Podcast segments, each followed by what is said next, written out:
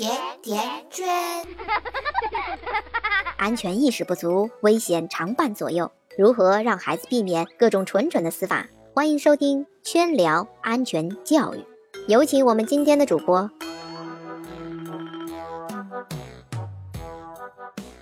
大家好呀，我是静川，这里是甜甜圈 family。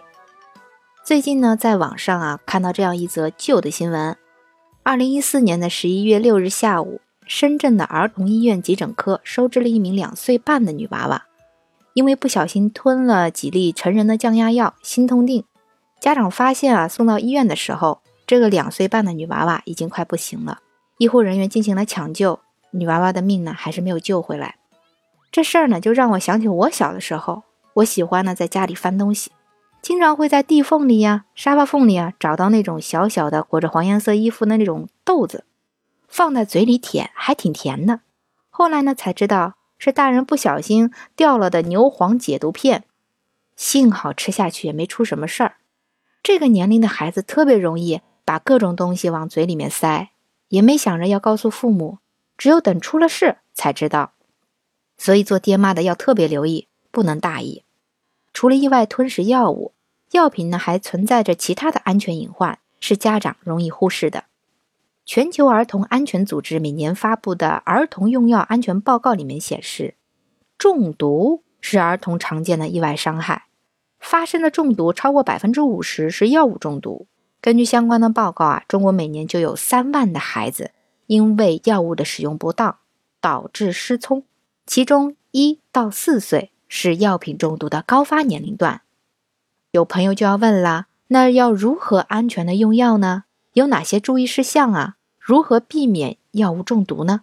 圈圈就花了点时间总结了儿童用药常见的十大误区。我们来说说误区一：没病呢要用药预防。媒体曾报道，某些幼儿园为了预防流感，给孩子们集体使用利巴韦林喷剂。喝板蓝根、喷口腔消毒液，造成了部分孩子药品中毒。很多家庭啊也常备板蓝根的，认为在流感流行的季节给宝宝服用能够预防感冒。实际上，这些措施大多数也没什么太大效果。除了流感疫苗，还有少去人多的地方、勤洗手外，世界上呢还真没有哪种神奇的药物能够预防流感病毒的。误区二：滥用。或者拒绝使用抗菌类药物，滥用抗菌药将增加抗菌药的耐药的几率，导致孩子一旦真正需要抗菌药治疗的时候，却没有有效的药可以用。不过，由于现在啊宣传的多了，有一些家长就开始拒绝使用抗菌药，这也是不提倡的。抗菌药是处方药，不赞成家长自作主张的给孩子使用。但如果在就诊的时候，医生已经明确的诊断。是细菌感染，并且要求服用抗菌药了，就应该遵照医生说的足量、足疗程的服用，那才会有良好的效果，缩短病程，并且避免并发症。误区三：迷信中药无毒。通常药品上市啊，必须要通过临床实验，在实验的过程中出现的不良反应都会在药品的说明书中注明，但有些时候。中药的制成没有经过特别严格的临床实验，如果没有出现不良反应，则会在说明书上写上尚不明确。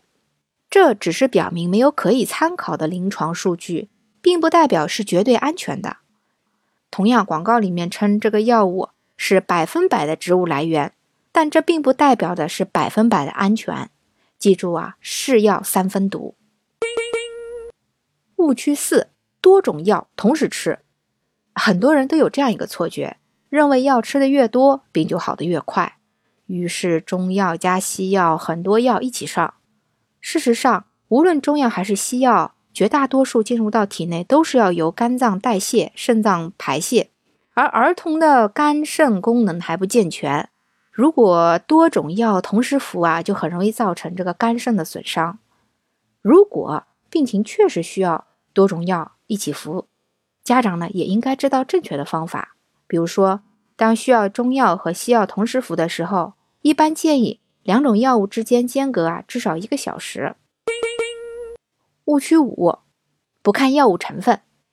有些家长在医院开完药以后，自己呢又到药店去买药。如果不注意各种药物的有效成分啊，就可能发生重复用药。比如说，有退烧作用的对乙酰氨基酚，可以存在于多种的复方感冒药中。如果服用退烧药对乙酰氨基酚的同时，还服用了其他的复方感冒药，就有可能导致对乙酰氨基酚的过量。造成孩子肝脏的损伤。现在就拿出自家的感冒药，好好看看里面的成分，想想自己有没有给孩子重复用药。误区六：给儿童服用大人的药。有些家长会给孩子吃自己服用过、觉得有效的药物，他们认为只要剂量减半了，就不会有什么问题。然而啊，然而，我们的孩子、我们的儿童不是缩小版的成人，他们的肝脏还没有发育成熟。对药物的解毒能力啊，不像成人，不能给宝宝随便服用成人的药物，即使是减少剂量也是不行的。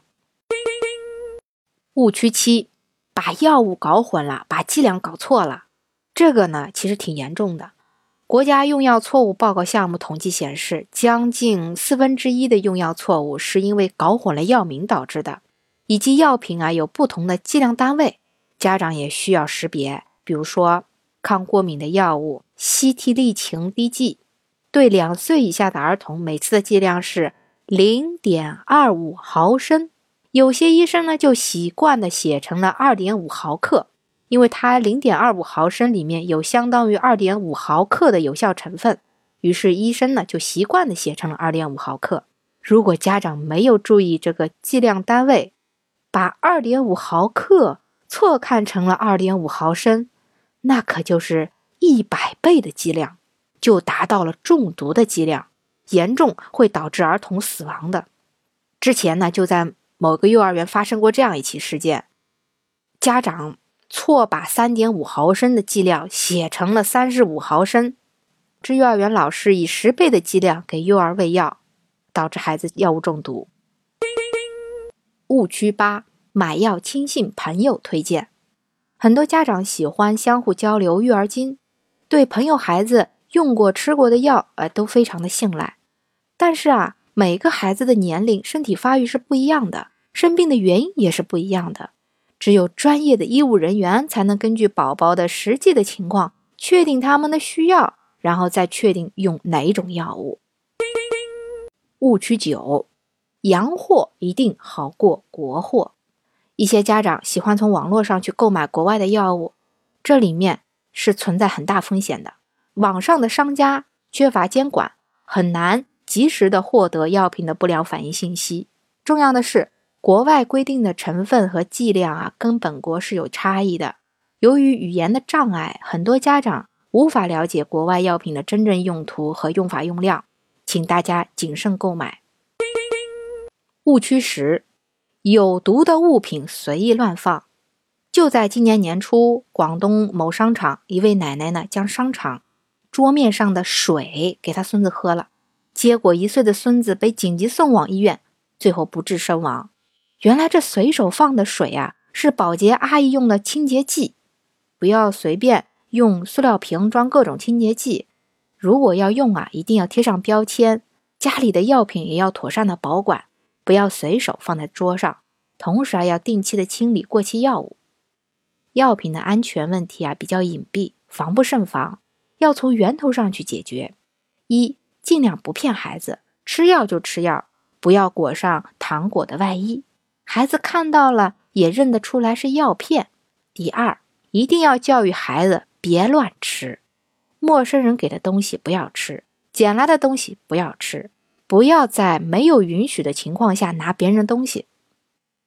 好了，圈圈再次提醒各位爸爸妈妈，儿童用药的时候啊，一定要听医生的话，看清楚说明书，慎重使用，避免误区。今天的节目就分享到这里，关注微信公众号“甜甜圈伐木累”，回复关键词“用药安全”四个字，“用药安全”，可以查看本期文字版内容。感谢大家的收听，感谢导播小蔡，我们下期再见。